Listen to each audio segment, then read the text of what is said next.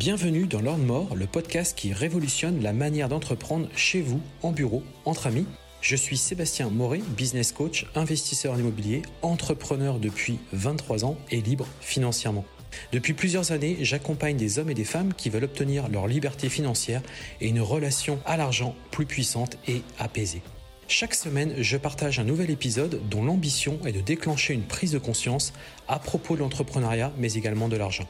Retrouvez-moi sur YouTube et Instagram pour découvrir des lives, mon actualité, mes formations et mes différents accompagnements.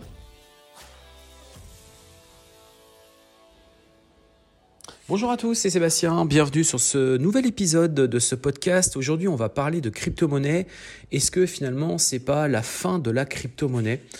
Euh, Est-ce qu'on n'est pas un tournant euh, historique euh, par rapport à ça? Alors, c'est vrai que la crypto-monnaie, j'en parle, j'en ai parlé beaucoup, puisque moi-même j'ai investi, moi-même je fais du minage. justement, on va en parler un peu plus tard dans ce dans cet épisode. Mais aujourd'hui, on est face eh bien, à deux grands événements. Euh, déjà, vous le savez, le, Bitcoin s'échange à, très... Voilà, le Bitcoin a complètement chuté aujourd'hui. Au moment où je vous tourne ce podcast, eh bien, on est très clairement à 16 760 USDT. Donc, on est vendredi 18 novembre, 11h25 pour dater. Euh, donc, du coup, le Bitcoin a énormément chuté puisqu'on l'a connu à plus de 60 000 il y a encore plus d'un an de ça. Euh, donc il est monté très très haut. Certaines personnes ont gagné beaucoup d'argent, beaucoup, beaucoup, beaucoup. Mais certains, et beaucoup d'ailleurs, beaucoup de personnes ont perdu aussi beaucoup d'argent. Alors tant que vous n'avez pas vendu vos bitcoins, j'ai envie de vous dire, vous encaissez pas la, moins-value, hein, la perte. Mais aujourd'hui, le fait est que le bitcoin est dans une position catastrophique, euh, puisque déjà il était descendu très bas, il oscillait entre 19 000 et 22 000 USDT. Là aujourd'hui, on est descendu dans, dans les 16 000. Tout simplement parce qu'il y a eu une annonce qui est arrivée ces derniers jours que FTX a déposé le bilan. Euh, déposé le bilan, est soupçonné aussi d'avoir détourné de l'argent. Euh, bref, là c'est une histoire euh, à n'en pas finir, puisque c'est une société où je pense qu'il y a eu beaucoup de, magouilles et autres qui ont été réalisées, mais c'est surtout, moi ce que je veux faire comprendre, c'est qu'FTX était le deuxième échangeur après euh, Binance. C'est-à-dire qu'en gros, euh, le premier, le leader aujourd'hui, ça reste Binance, hein, c'est lui qui aujourd'hui euh, permet de faire les échanges entre vos devises en euros, dollars ou autres via des crypto-monnaies, et c'est ce qui aussi vous permettait donc d'acheter de la crypto-monnaie, d'en vendre, mais également aussi de détenir des portefeuilles, portefeuilles de crypto-monnaie avec vos cryptos. Euh, donc certains vont vous dire, et d'ailleurs aujourd'hui il y a une grosse vague de personnes qui sont en train de transférer leurs crypto-monnaies, non pas sur les échangeurs, depuis les échangeurs, mais vers des, euh, des, des, clés, euh, des clés, euh, comment dirais-je, type Ledger, type Trésor, qui sont des clés, si vous voulez, où là on, on est plus dépendant d'une plateforme. Là en fait c'est enregistré alors Là, justement, il y a, quelque chose qu'il faut vraiment préciser. Euh, ces fameuses clés ne sont pas des clés de stockage, ce sont des clés, euh, comment dirais-je, ce sont des portes d'entrée. Hein, ce sont des, genres de coupe-feu euh, qui permettent d'éviter à certaines personnes mal intentionnées de venir dérober vos cryptos. du coup, beaucoup de personnes sont en train de tout retirer donc des échangeurs type Binance, type bah, donc FTX et autres, des consorts, pour Kraken et autres, pour eh les mettre sur des, des clés.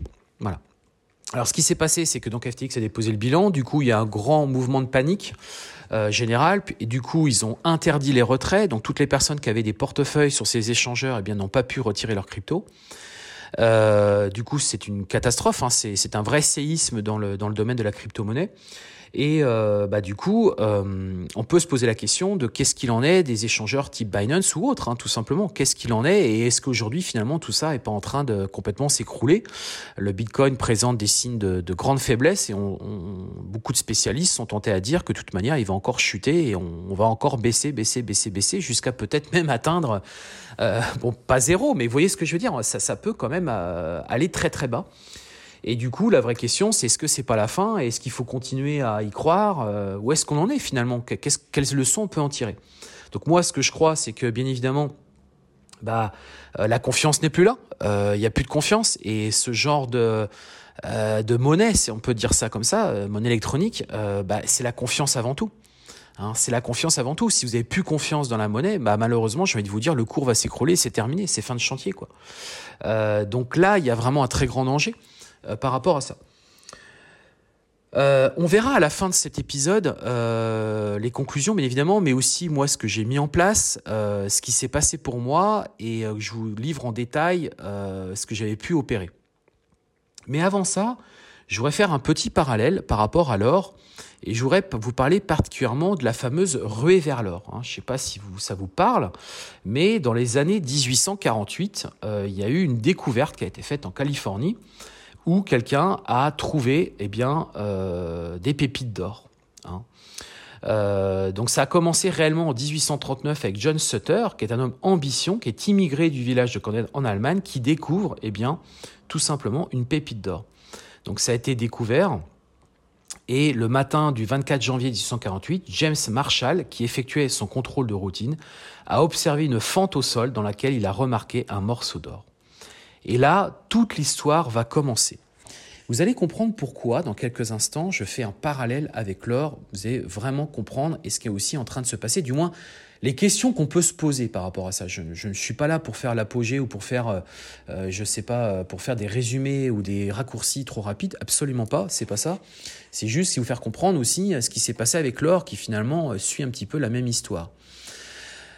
donc du coup, ce qui se passe, c'est qu'on découvre ça. Et donc Sam Branham n'a pas fait tout ce que les autres ont fait, c'est-à-dire se précipiter la Syrie pour commencer à creuser. Au lieu de ça, il est descendu à San Francisco et a acheté tout ce que ses bras pouvaient rapporter en matériel dont les mineurs auraient besoin dans les mois suivants. Donc vous voyez, lui, sa démarche n'a pas été d'aller creuser, c'est plutôt d'aller acheter tout le matériel qu'il y a nécessaire, notamment des pelles et autres, euh, pour du coup aider les personnes qui allaient venir euh, pour justement, eh bien, euh, donc lui, il est plus dans une démarche entrepreneuriale parce qu'il a compris que euh, bah, ce qui était à aller chercher, il y a beaucoup de personnes qui allaient être intéressées pour aller miner, pour aller trouver de l'or, mais il a bien falloir avoir du matériel. Et donc, du coup, lui, il s'est empressé de construire son activité autour de ça. Et vous allez comprendre que Bon, vous allez, je pense, vous comprenez un petit peu vers quoi je suis en train d'aller en termes de réflexion. Donc, euh, bah, en gros, euh, trouver le métal devient leur nouveau métier. Hein, tous ces chercheurs d'or. Hein. Un fonctionnaire espagnol a montré, observe, les fermiers ont laissé de côté leurs charrues, les avocats leurs dossiers, les médecins leurs pilules, les prêtres leurs micelles, et tous ceux et tous se sont maintenant mis à creuser pour de l'or. Donc, bah, il y a une très forte population qui est en train de se développer en Californie. On arrive à 250 000 personnes, à la quadruplée, tout simplement parce que beaucoup, beaucoup, beaucoup de personnes se sont dit, et du coup, ça, cette information a été euh, bah, hautement euh, relayée euh, notamment par Sam Branham qui, euh, bah, du coup, une fois qu'il avait euh, acheté tout son matériel, bah, s'est empressé en fait d'aller à San Francisco et de crier partout il y a de l'or dans la rivière américaine, il y a de l'or dans la rivière américaine. Et donc, bien évidemment, tout le monde s'empresse de partout dans le monde, d'Inde, d'Europe, d'Australie, d'Amérique du Sud. Tout le monde, tout le monde s'empresse de débarquer en bateau pour venir, eh bien, tout simplement aller chercher de l'or. Donc ça fait complètement délirer le monde puisque beaucoup de personnes se disent qu'ils peuvent gagner 20 ans de salaire en seulement deux mois. Voilà.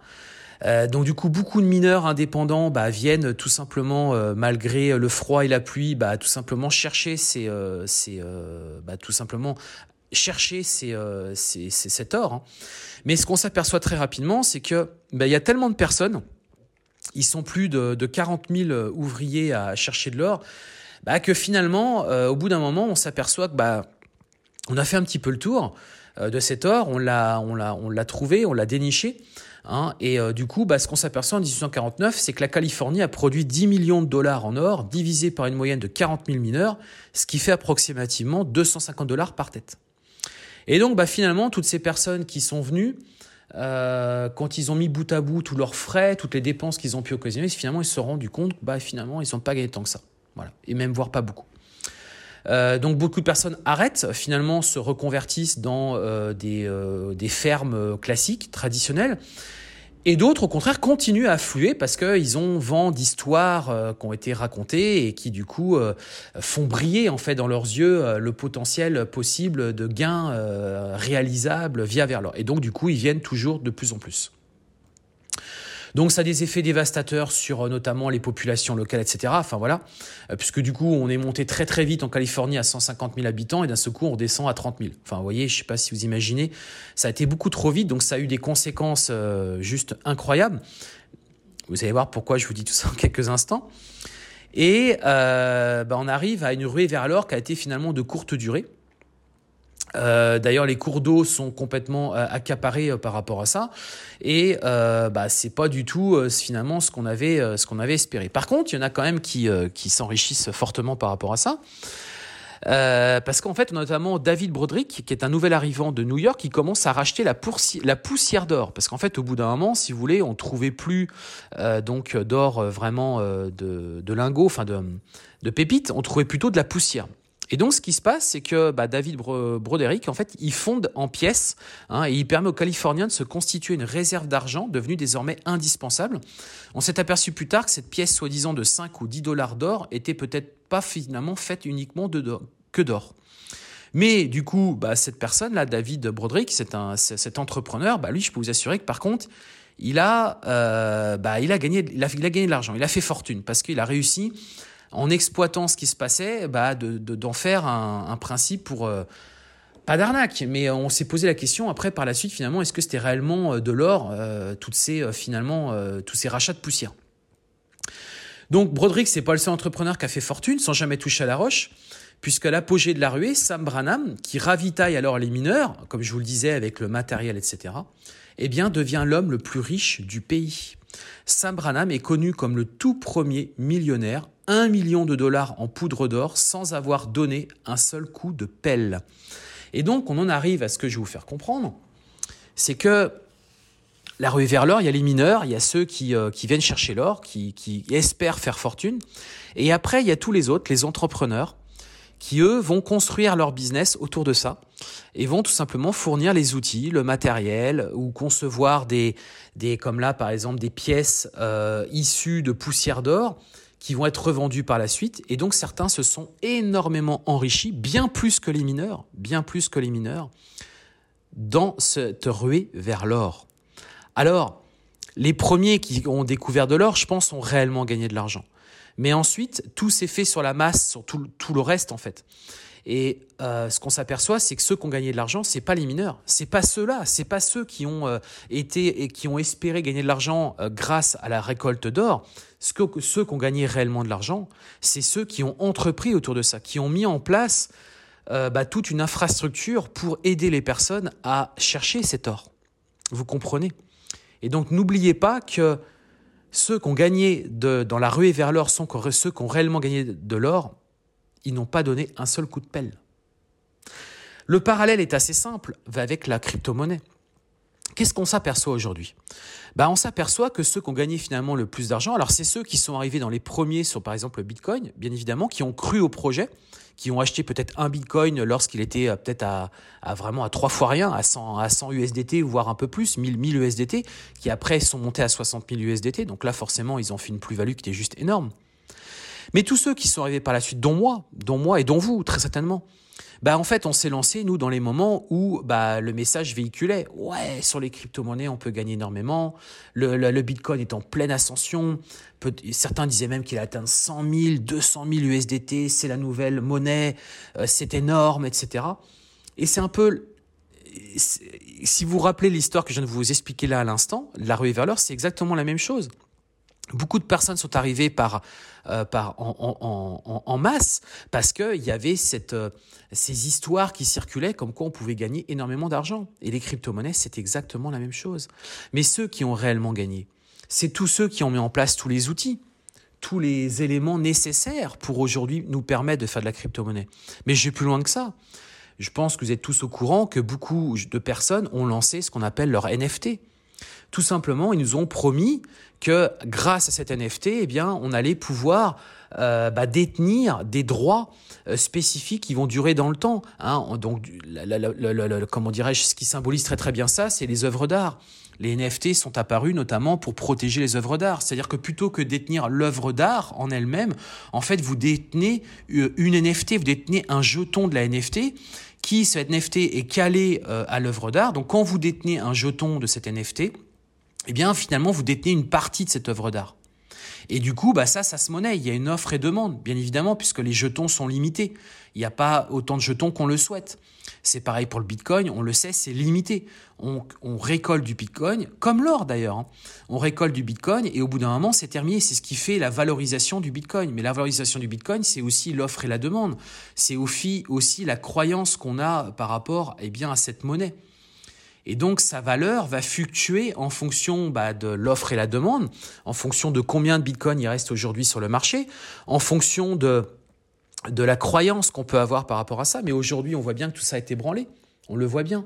Donc si on fait un petit parallèle, par exemple, par rapport au minage euh, de crypto-monnaies, le minage, ça sert à quoi? Bah, C'est un peu comme le, minage d'or, comme la recherche d'or. C'est exactement la même chose, en fait. Hein. C'est pour ça que le parallèle est assez facile à faire. Tout simplement parce que quand vous minez de la crypto-monnaie, en fait, vous faites deux choses. Première chose, vous aidez à réaliser les calculs lors de la transaction quelqu'un qui achète et quelqu'un qui vend, bah en fait, vous, en faisant du minage, tout simplement, vous aidez à faire le calcul. En parallèle de ça, ce que vous faites aussi, c'est de la recherche. C'est-à-dire que les, mineurs de crypto-monnaies font également de la recherche pour calculer des blocs qui vont composer la blockchain de la, du Bitcoin. Mais pas uniquement le Bitcoin, puisqu'on avait de l'Ethereum il y a encore quelques temps. Aujourd'hui, c'est terminé. Et puis, on avait aussi d'autres crypto-monnaies. Donc, en fait, c'est ça le principe. D'accord? Mais aujourd'hui, qu'est-ce qui est en train de se passer? Moi, par exemple, pour vous le dire, pour ayant fait du, du, minage chez moi avec mes propres machines et également en ayant fait des investissements dans des entreprises qui le font pour moi, c'est-à-dire j'ai investi dans des data, dans des data centers, enfin des, des, euh, fermes, hein, des fermes de minage où là, il y a des euh, milliers et des milliers de machines qui sont en train de tourner, ben en fait, la rentabilité, elle n'est plus là. Tout simplement parce que, alors déjà, il y a une explosion de l'énergie, parce qu'il faut de l'énergie pour pouvoir miner.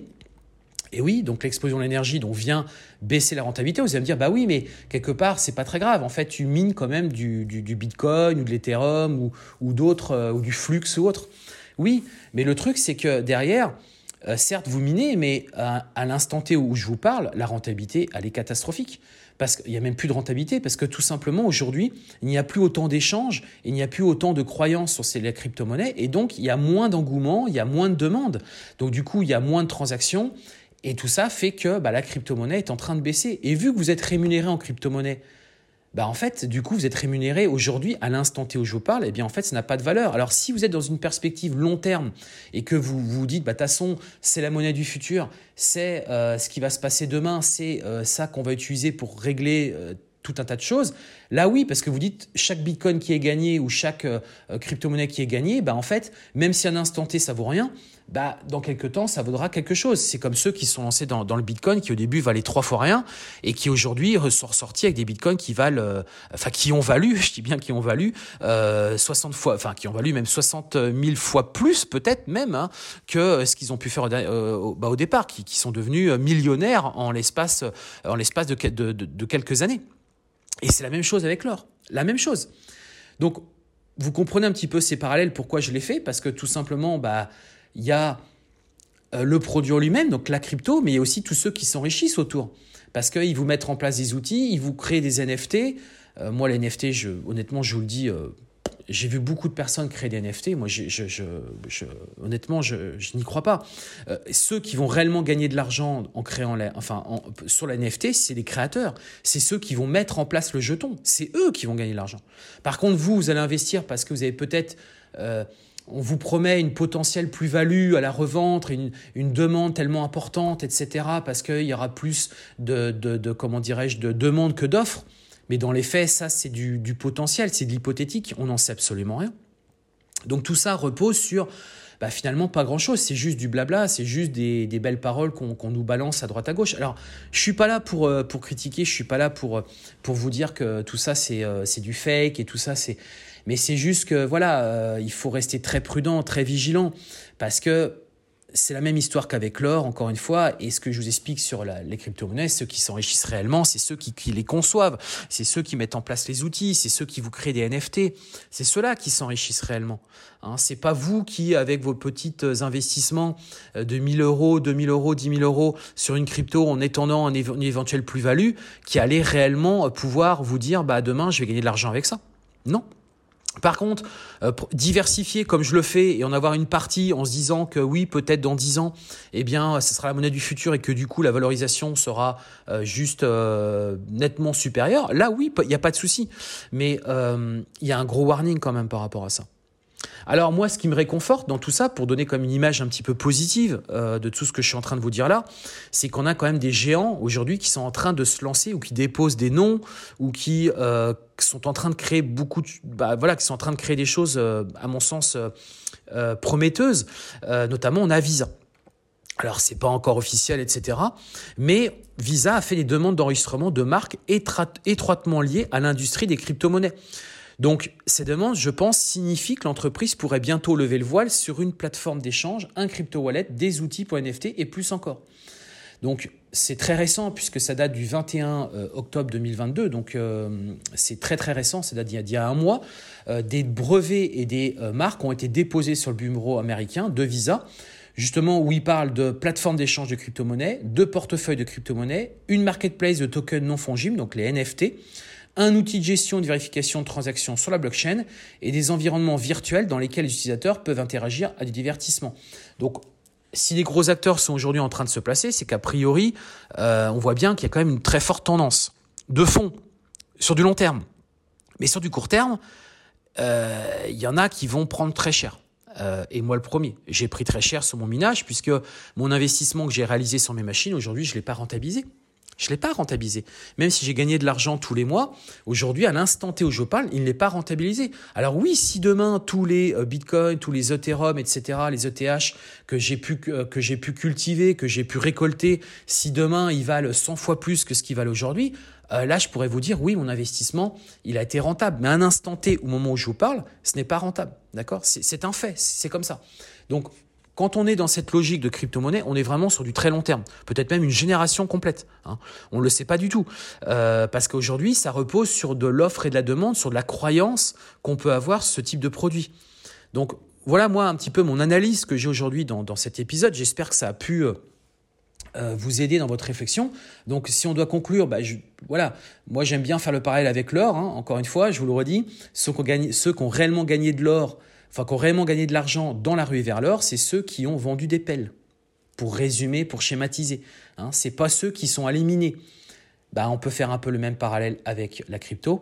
Ceux qui sont en train réellement de gagner de l'argent aujourd'hui à l'instant T, c'est pas ceux qui euh, tout simplement ont été euh, ont investi dans la crypto-monnaie, c'est ceux qui ont construit autour de la crypto-monnaie des services, des outils, des NFT, euh, des, des logiciels, des applications. C'est eux qui aujourd'hui sont en train de tirer le profit de cette de cette industrie qui est enfin de cette industrie de cette de cette monnaie aujourd'hui qui est la crypto-monnaie. D'accord? Alors peut-être que demain effectivement ceux qui auront euh, des bitcoins, etc., se retrouveront euh, millionnaires comme certains l'ont été lorsqu'ils ont investi euh, il, y a, il, y a, il, y a, 10 ans de ça dans, dans, le bitcoin. Mais voilà, vous comprenez un petit peu ce que je vais vous dire. Donc, la conclusion, c'est que euh, faut y croire. Oui, toujours, bien évidemment, parce que mais faut avoir une vision pour le coup vraiment très long terme, euh, parce que sur du court terme, là pour le coup, euh, moi je pense que beaucoup de personnes sont en train de se retirer, ont perdu confiance, et ça, ça va pas du tout dans le sens de de, de, de, de ce qui devrait se passer autour de, cette de cette monnaie d'échange qui, qui, est la crypto-monnaie. Voilà les amis, j'espère que ce, cet épisode vous a plu. N'hésitez pas à me laisser le maximum d'étoiles euh, cet épisode. Euh, ça me fera vraiment plaisir à le partager, bien évidemment. Et puis moi, je vous dis, euh, bah, je vous donne rendez-vous vendredi prochain pour un prochain, prochain épisode sur mon podcast. Allez, je vous dis à très bientôt.